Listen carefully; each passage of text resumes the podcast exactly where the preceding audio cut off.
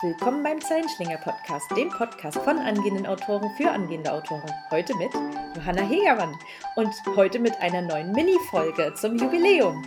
Und wir haben wieder einen Experten auf äh, ihrem Thema. Und zwar äh, haben wir heute Nuala Hawk hier.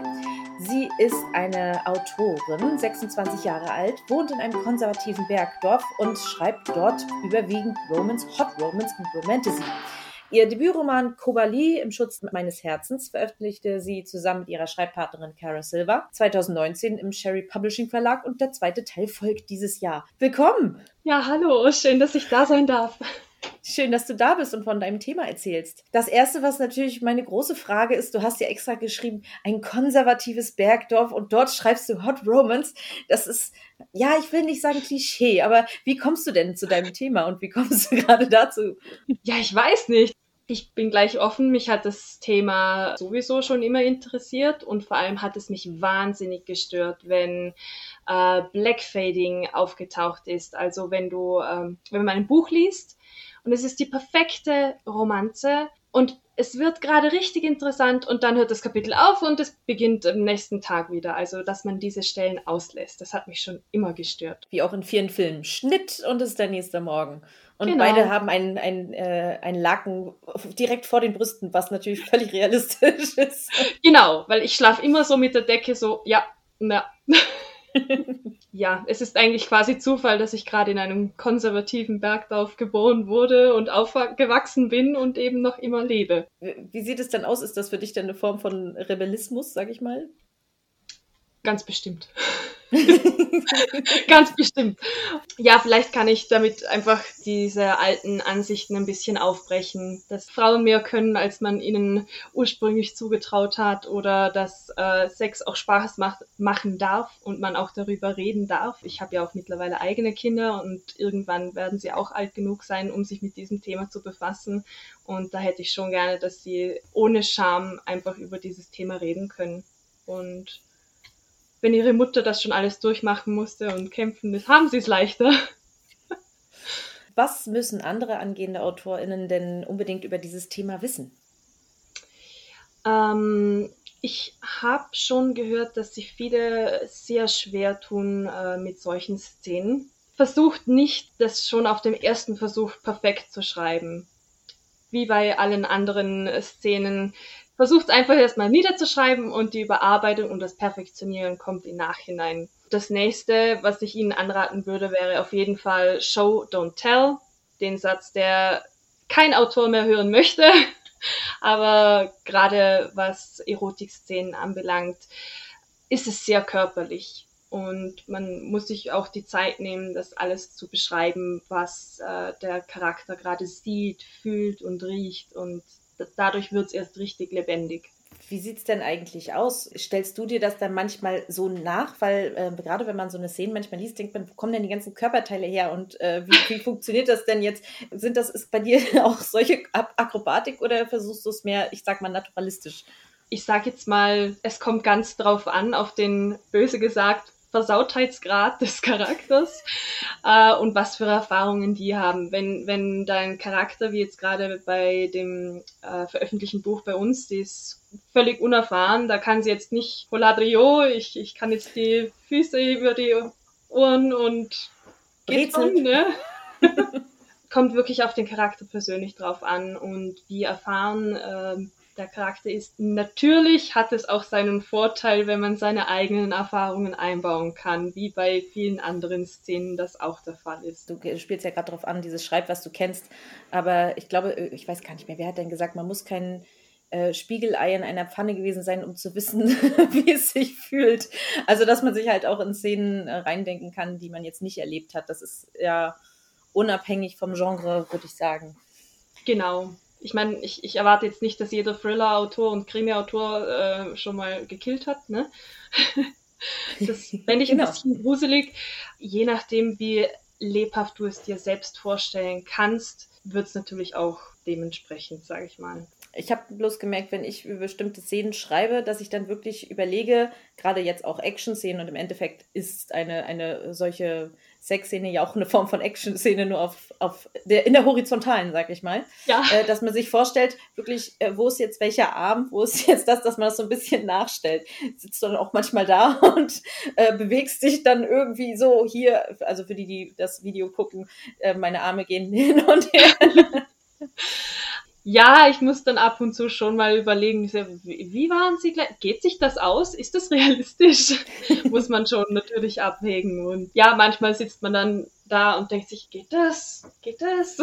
Gibt es denn Genres, die deiner Meinung nach von solchen äh, Romance-Szenen profitieren würden, die bisher zu kurz kommen? Puh, das ist jetzt eine gute Frage. Ich meine, wenn die Liebesromane für Erwachsene, sage ich jetzt explizit, wenn da wirklich ein Paar ist und ich schon viele andere schmutzige Geheimnisse kenne, dann würde ich dieses äh, diese Art und Weise, wie sie äh, miteinander körperliche Liebe machen, würde ich dann schon auch lesen wollen. Auf der einen Seite sind jetzt zum Beispiel die Thriller und Krimis, die ich auch schon genannt habe, die theoretisch auch ab 18, sage ich jetzt mal, theoretisch, weil es doch ziemlich blutig zugehen kann da denke ich mir dann persönlich, okay, hier muss Blackfading auch nicht sein. Sag mir, ja gut, wenn du über Blut schreiben kannst, kannst du auch über das schreiben, ne? Aber. Ja, wahrscheinlich ist das dann auch eine Geschmacksfrage und wo sich äh, der jeweilige Autor oder die Autorin wohlfühlt. Genau. Ähm, was ist denn so der Tipp, den du uns geben, mitgeben kannst, um uns allen viel Zeit und Energie zu sparen, was Hot Romance angeht, wenn man das schreibt? Sich wirklich Zeit nehmen. So eine Szene schreibt sich nicht einfach mal so aus dem Handgelenk eben man muss sich Zeit nehmen, sich reinzufühlen in den Charakter, eben um nachzufühlen, was erlebt er gerade wirklich oder sie. Wie riecht er, wie reagiert er auf gewisse Berührungen und, und, und. Also auf jeden Fall Zeit nehmen. Zeit und vielleicht auch dafür sorgen, dass man alleine ist. Nicht ähm, äh, wie soll ich sagen, dass die Kinder um sich herumlaufen lassen. Ja, genau, weil dann kommt man selbst auch nicht gerade in die Stimmung rein, wenn da dein äh, Sohn oder deine kleine Tochter rumspringt und, und Trompete spielt, dann ja. Du meinst also auch die, die Stimmung äh, persönlich spielt auch groß eine Rolle, welche Stimmung man reinbringt? Äh, schon, ja. Also wenn, wenn du einen anstrengenden Tag hattest und, und schon keinen Kopf mehr hast für, für, deine, äh, für deinen Partner oder, oder für gewisse andere Dinge, schaut man einfach, dass man selber ziemlich entspannt ist, dass man sich darauf einlassen kann, auf die Charakter, die, äh, die Charaktere, die jetzt da eben sich näher kommen. Also ansonsten sag, sagst du, gibst du deinen Figuren die Absage, nee, heute nicht, ich habe Kopfschmerzen. Ja, genau. du hast gerade schon äh, so, äh, also unterschwellig ein bisschen gesagt, äh, dass du die verschiedenen Sinne auch ansprichst. Wie wichtig sind denn die verschiedenen Sinne gerade bei äh, solchen Szenen? Äh, ich finde sie überlebensnotwichtig überlebensnotwendig für solche Szenen. Einfach, weil sie dadurch lebendig werden und dadurch, dass, wenn man sich selbst an gewisse erste Male mit seinem Partner oder Partnerin erinnert, da ist man nervös, da sind die Sinne geschärft. Da nimmt man so richtig wahr, was man an dem anderen begehrt oder liebt. Und deshalb spielen die Sinne wirklich sehr oder einen sehr großen Teil. Und wo du jetzt gerade schon sagst, äh, Partner oder Partnerin, mittlerweile ist ja auch ein, eine große Bewegung, zumindest was, ich kenne mich jetzt nicht extrem in dem Genre aus, aber was man so mitbekommt, dass man halt viel offener wird, was äh, die Partnerwahl angeht. Und auch manchmal verschiedene äh, Konstellationen in einem Buch hat. Äh, wie gehst du das dann an?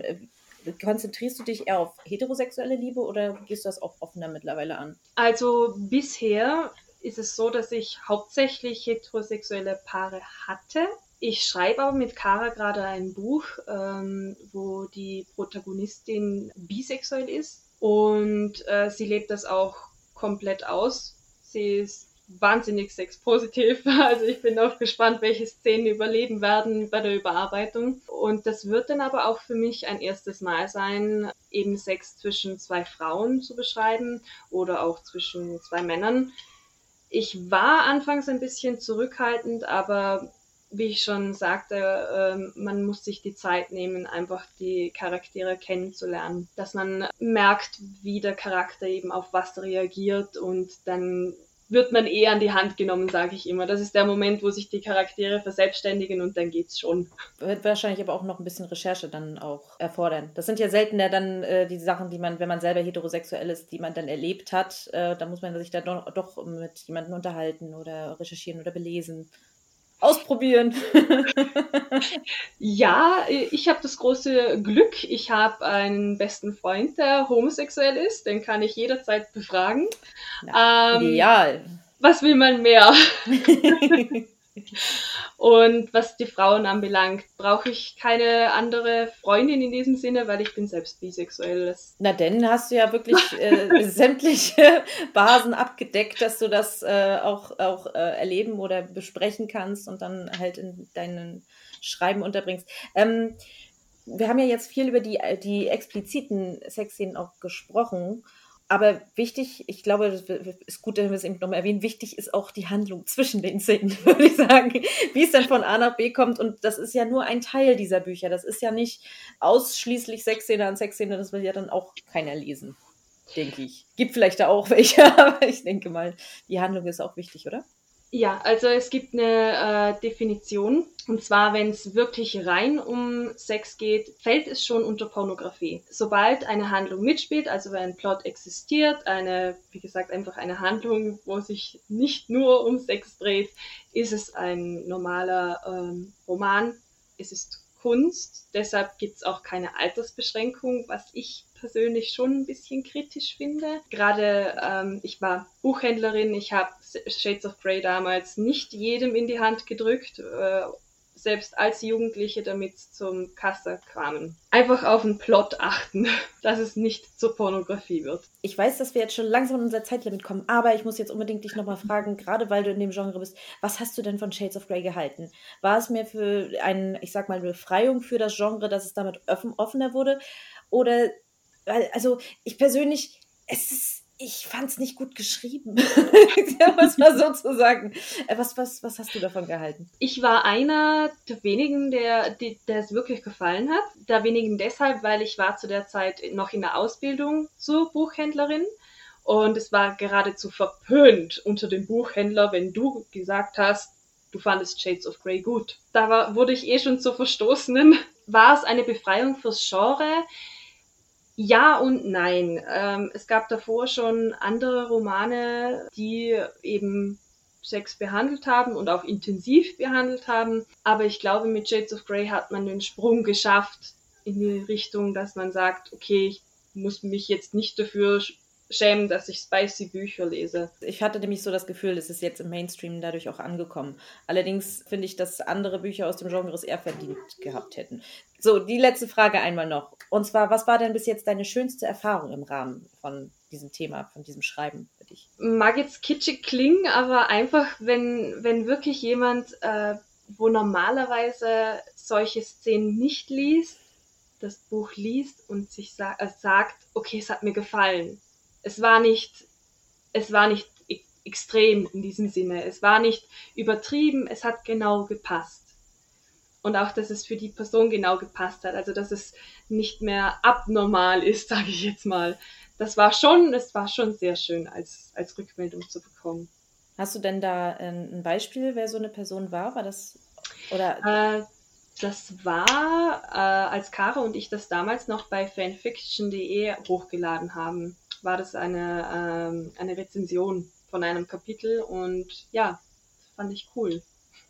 Okay, eine, eine letzte Frage, einfach weil es mich noch interessiert. Lesen deine Eltern, deine Familie deine Bücher und deine Texte? Ja, meine ganze Familie hat das Buch gelesen, das, was wir veröffentlicht haben. Äh, meine, also ich habe noch Großeltern. Äh, sie haben nichts dazu gesagt. Meiner Mom war es zu viel. Sie sagte, äh, müssen die ständig Sex haben? ähm, und meine Cousine fand es sehr gut. Ja. das ist doch, da hast du die ganze Bandbreite auch wieder abgedeckt. Genau. Ja, es kann bei jedem Buch passieren. Und ja, man muss das für sich persönlich dann rausfinden, wie man mit sowas umgeht. Mich persönlich äh, stört es wenig, wenn Familienmitglieder meine Bücher lesen, weil sie entscheiden sich dazu Wenn sie sich persönlich dazu entscheiden und sie wissen, was auf sie zukommt, dann ist das deren Sache, nicht meine. Super.